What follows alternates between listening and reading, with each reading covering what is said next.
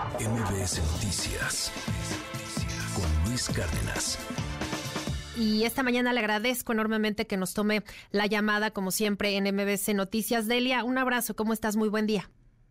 Muy buen día, Sheila, para ti y tu, tu audiencia y, y un abrazo también. Buenos días. Gracias, Delia. Pues cuéntanos, quisimos platicar contigo porque pues en días pasados tú publicaste, hiciste un video, otro video de los que como los que has publicado, pues haciendo un llamado, haciendo un mensaje que pues llegara y que fuera potente con, con la fuerza suficiente para llegar pues a oídos del presidente, quien también ya te ha citado en, en la mañanera y, y, pues también hay que decirlo a los cárteles directamente, a los cárteles de, de pues de la droga, quienes han generado, sí, muchas veces violencia, eh, muchas situaciones, como en tu caso, que, que has sufrido a lo largo de muchos años, la, la desaparición de tu hermano Roberto. Y, pues bueno, estamos muy atentos a lo que se ha generado en estos días y quisimos que nos actualizaras qué, ha pasado, qué respuestas han tenido, eh, no solo de los cárteles, sino también del gobierno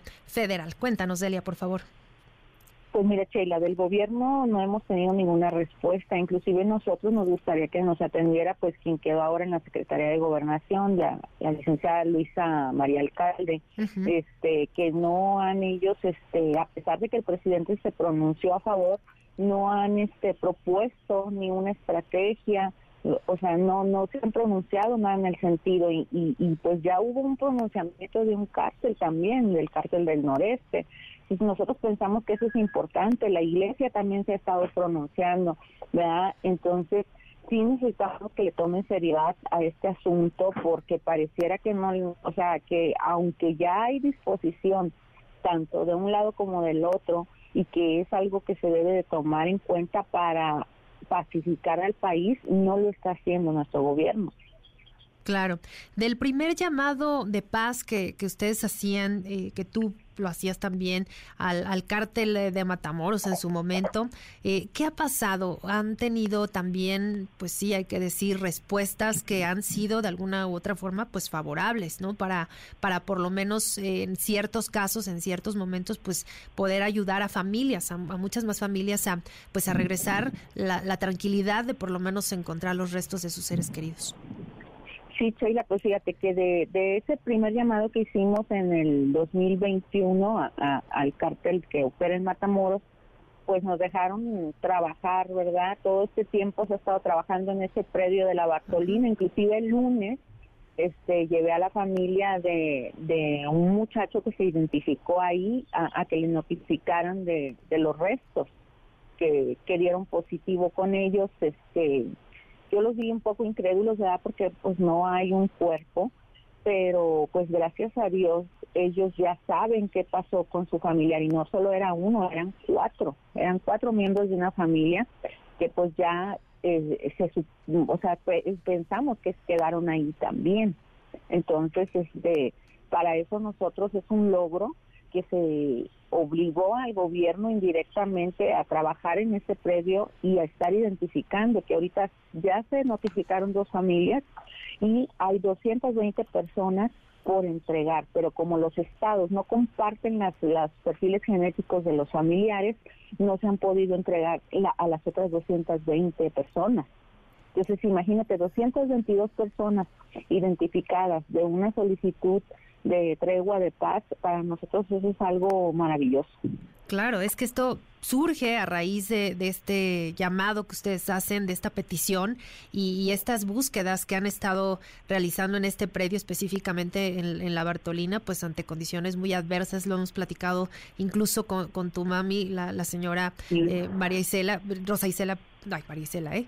Rosa Isela ya la ando confundiendo con la secretaria. Este, pero al final de cuentas, eh, todo este trabajo que han estado haciendo durante muchos años, pues ha, ha, servido y ha rendido sus frutos. Y sí en una uh -huh. situación, eh, pues muy, muy triste para las familias, pero que sí les ha regresado esa paz que buscaban de por lo menos saber dónde quedaron sus, sus familiares. Y estos más de 200 restos que, que nos dices han podido eh, identificar, pues ahora ya nada más es la, la entrega, que, que, las autoridades puedan agilizar los trámites burocráticos para que puedan hacer las entregas.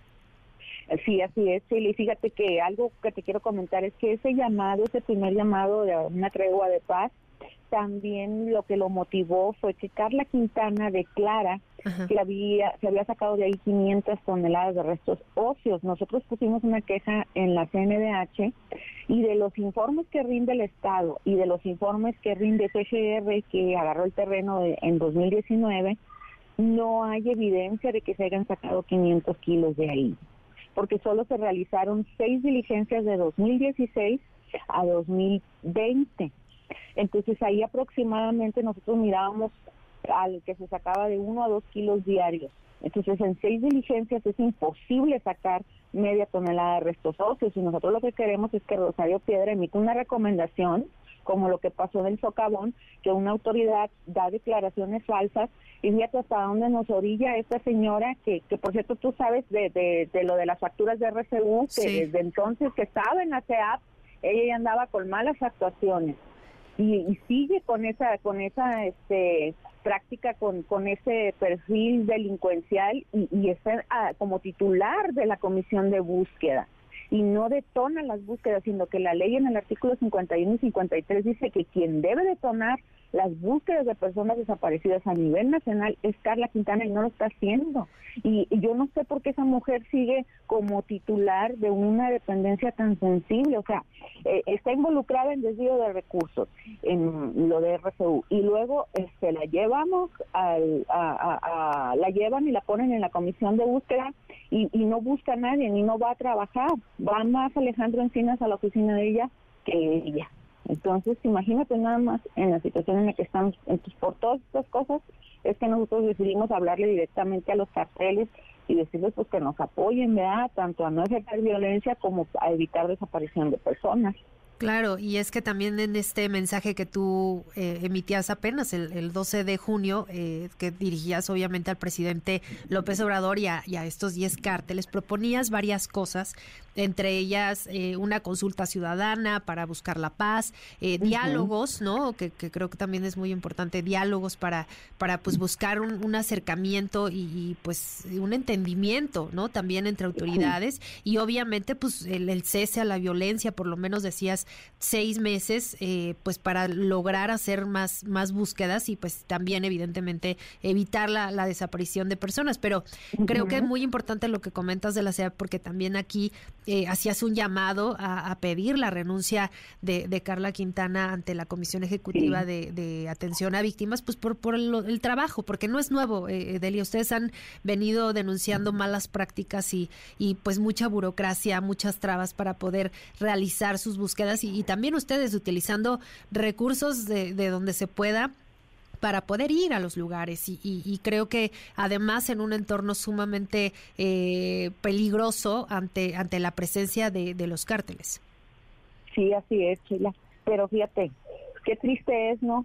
Que más este los cárteles no nos violentan o paran ellos de desaparecer personas porque han estado apareciendo muchos eh, cuerpos ejecutados en, Reynosa que el gobierno, que se les vea más interés a ellos a nuestros gobernantes. Y es la verdad muy lamentable, muy triste ver esa situación, ¿verdad? Pero pues ojalá, ojalá así como bien lo dices tú, no solamente se, se involucren las partes afectadas o, o, los que son este actores, sino que también la sociedad eh, pueda este tomar conciencia de que tenemos que hacer algo. Y, y pues te lo he preguntado en otras ocasiones, Delia, pero pues eh, te lo vuelvo a preguntar porque de verdad me parece increíble. Eh, ¿No tienes miedo de, dirigirte a los cárteles directamente, a unas sabiendas de que lamentablemente pues ha habido defensores, defensoras de, derechos humanos que pues han perdido la vida, ¿no? Buscando incluso a, familiares, a, víctimas de, de desaparición. Sí, Sheila, pero ¿qué más hacemos ya? ¿Ya no nos dejaron de otra? Las autoridades no nos dejaron de otra. Ahora, ¿qué, quieren? ¿Que tomemos la justicia por propia mano? ¿Que nos armemos como las buscadoras de, Michoacán para defender a nuestros hijos? O sea, ¿qué es lo que quiere el gobierno? Ya no nos dejaron de otra. Nosotros somos gente tranquila, no queremos más violencia y es por eso que no tomamos el camino de la de la justicia por la mano propia pero parece que, que quisieran ellos que eso fuera lo que nosotros hiciéramos. Entonces, por el momento, después de esta mención que hace el presidente López Obrador, ningún acercamiento. El subsecretario Encinas no no te ha buscado directamente a ti, a algún colectivo, algo. No, nada. Yo le he mandado mensajes al señor Encinas y no me los contesta por el WhatsApp. O sea, ellos de plano no quieren tener diálogo con nosotros, no quieren hacer nada. No quieren, este, no sé qué, qué es lo que andarán haciendo que no les interesa esta situación la verdad no puedo comprender, no entiendo. ¿Por qué? Porque es un beneficio para todos, hasta para ellos. Pero pues como los problemas sociales, la descomposición social les genera a ellos que tengan que tomar recurso público, pues les cae como anillo al dedo que el país esté en llamas, que el país esté sangrando, porque eso dicen, ah, es que se necesita más seguridad, pues inviértele más. Ah, es que vamos a sacar el ejército a las calles, pues darles más dinero. Pero pues hasta entre Guardia Nacional y militares están peleando también, porque los hemos visto pelear en el cuartel cuando vamos a las búsquedas.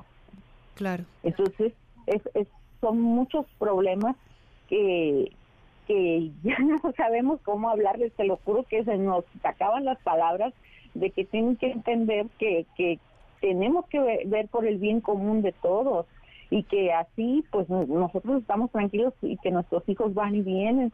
Y como bien lo dices tú pues yo tengo miedo sí sí tengo miedo pues yo vivo como en una cárcel porque yo no salgo a ningún lado yo trabajo desde casa si acaso voy a las búsquedas y regreso pero créeme que, que es muy difícil me tengo que hasta disfrazar ponerme en pelucas qué sé yo para poder salir a la calle a hacer trámites pero ve hasta dónde nos ha llevado a nosotros como familia la omisión de nuestras autoridades.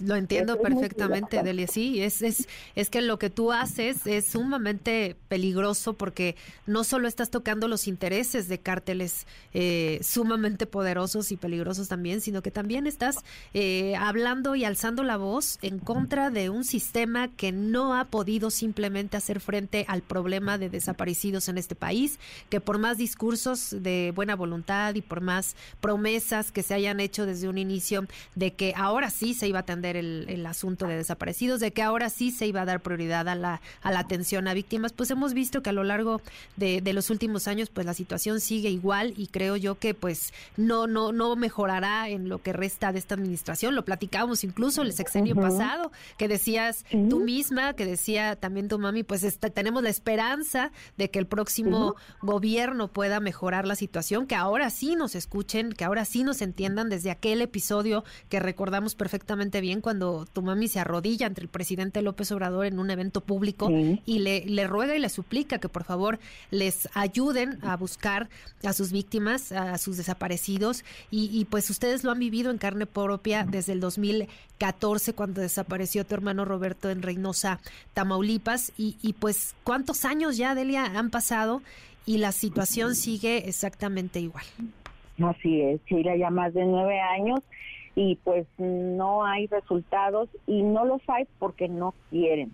Eso es lo que yo me he dado cuenta. Ahora, también los procesos para impugnar todas esas comisiones de la autoridad son largos. O sea, un juicio de amparo que está diseñado para resolverse en dos meses se va hasta dos años. Entonces, imagínate, ahí se nos va a ir la vida y nunca vamos a encontrar a nuestra familia.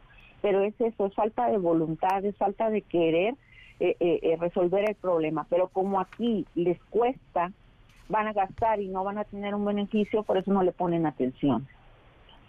¿Mm? Pues sí. Ahora también, las asociaciones civiles, les quitaron el recurso a las asociaciones civiles. Nosotros con mucho sacrificio construimos una asociación civil para transparentar recursos y poder obtener algo para no depender del gobierno, pero pues hasta la fecha no hemos tenido suerte, ¿verdad? O sea, nosotros eso no nos va a detener, pero digo yo, tantas personas que reciben donativos sin tener una asociación civil, sin estar bien este pagando un contador y todo, y en eso no se fijan, o sea, también eso deben de ver de quien sí queremos hacer bien las cosas y quien no, pero aquí eso no no no cuenta. O sea, lo que deben de ver, en lo que deben de estar y que podría dar algún resultado, no lo ven, no les importa.